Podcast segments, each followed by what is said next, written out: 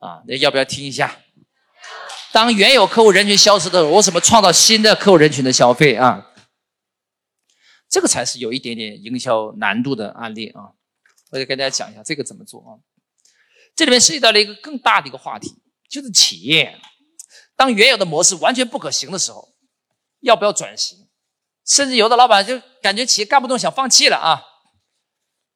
啊，曾经有好多企业家，尤其这这次疫情啊，哇，这个很普遍，很多老板来找我，支老师，哎呀，生意不好做啊，我的行业很多人就转行了，我是该坚持呢，还是该转行呢？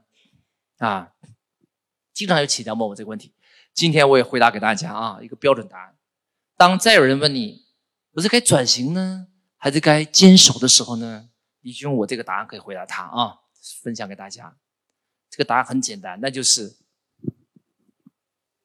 该坚持的时候坚持，该转型的时候转型。回答完毕。那很多人说：“泽老师，你这没回答一样啊！我要知道什么时候该坚持，什么时候该放弃，我就不问你了。”但是我回答呢，他也没错啊。为什么呢？我这样回答呢？因为转型还是该坚持，取决于一个关键的一个背景知识，这是很多人都不懂的背景知识啊。分享给大家，这个背景知识叫什么呢？叫做行业周期。关注我，学习更多内容。